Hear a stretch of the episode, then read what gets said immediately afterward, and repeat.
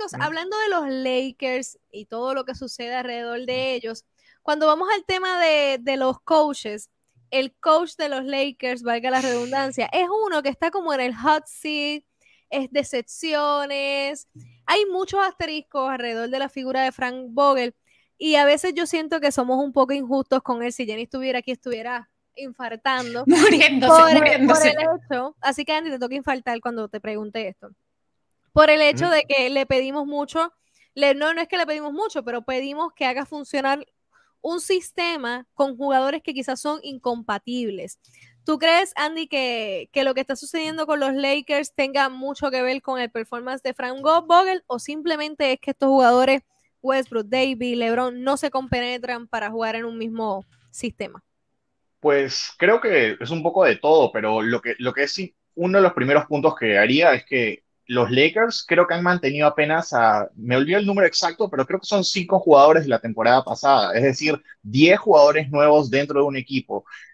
Algunos de ellos, como Westbrook, que tienen un usage rate altísimo durante toda su carrera y mucho más, eh, ahora jugando contra LeBron, la pregunta era cómo se iban a distribuir el balón, si uno iba a jugar un momento y el otro, y aparte sabemos que Westbrook no es eh, un jugador eh, que tiene un tiro de campo efectivo. En otras palabras, lanza y por algo alguna gente le dice Westbrook y no Westbrook, eh, en broma, obviamente. Entonces, creo que es un tema de que tiene todos los tiradores que quieras, Malik Monk, bueno, Kendrick Nunn sigue lesionado, Taylor Horton Tucker acaba de volver, pero los Lakers son un equipo que todavía se está intentando encontrar, pero es tan poca la continuidad que tienen, y por otro lado, es como que están esperando que alguien llegue a, no es que a salvarlo, porque sabemos que LeBron puede cargar mucho noche por noche, pero de pronto, por ejemplo, justamente hablamos del partido contra Detroit, que la gente se olvida del juego por el incidente, pero al final los Lakers lo terminaron ganando, claro, con un poco de distracción, pero al final del día Anthony Davis se puso el equipo al hombro y llevó al equipo, creo que fueron 30 puntos, 10 rebotes, 5 bloqueos, 5 asistencias, una,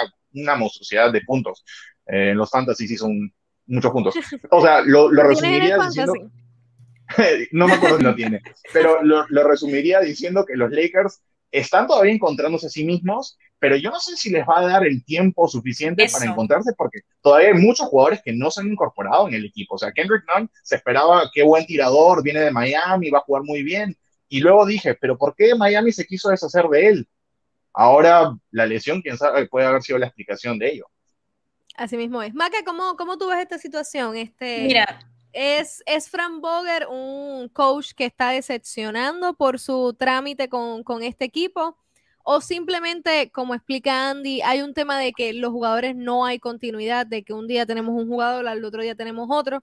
Y ese juego de, de pies que se, hay que, que se tiene que tener para, para poder producir y ser un equipo campeón no está sucediendo. Exacto, es que nosotros hemos venido haciendo harto hincapié en el tema de la química de equipo, no en el sentido de que se lleven bien el uno con el otro y es mi compañero y me voy a comer y me voy a tomar un café con él. No, nosotros hemos venido hablando de la química de equipo en cancha, cómo engranan estas piezas juntas. Entonces, hemos visto por momentos a Carmelo Anthony ser el líder de ese equipo y nos hemos enamorado y hemos aplaudido a Melo pero vamos, no le han dado los minutos suficientes a Melo para justamente ser esa pieza que representa la veteranía y el liderazgo en ese equipo.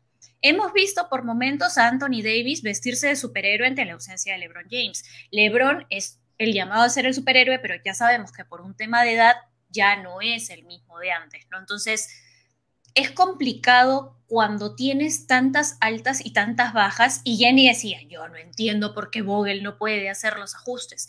Equipo, tienes. El tema es saber medir cuándo sí hacer los ajustes y cuándo no. Entonces, también parte de un tema de tomar decisiones de a quién darle más minutos y a quién no. Entonces, tienes buenas piezas, serán un geriátrico, serán abuelitos, todo lo que tú quieras, pero no son malos jugadores. O sea, es un equipo que definitivamente tiene, o sea, son championship contenders, pero si tú no sabes generar la química, si tú no sabes darles los minutos necesarios a los jugadores que, por ejemplo, vienen hot en ese momento, pues se van a ir desinflando y desinflando y desinflando, o de pronto vas a desgastar a uno más que al otro y van a comenzar las lesiones otra vez. Entonces, no solamente es Vogel, Acuérdense lo que también decíamos sobre la preparación física en el equipo y cómo se les lesionaban los jugadores, inclusive los jóvenes como caramelitos. Entonces también hay un tema organizativo ahí de quién toma las decisiones y cómo vamos armando este equipo que ya nos estamos acercando a diciembre. Entonces cada vez tú dices dos meses para el All Star Break y no levantan, entonces les alcanzará el tiempo. ¡Hey! Estás en el canal de YouTube de TAD Deportes. Suscríbete a este canal, aprieta la campanita para notificaciones para que te lleguen todas las notificaciones del mundo deportivo. El cafecito deportivo, los tacones del deporte, fogueo deportivo, el footcast y las reseñas de TAP.cars. Deja tu comentario y vamos a discutir y a debatir como solamente lo sabemos hacer aquí en TAD Deportes.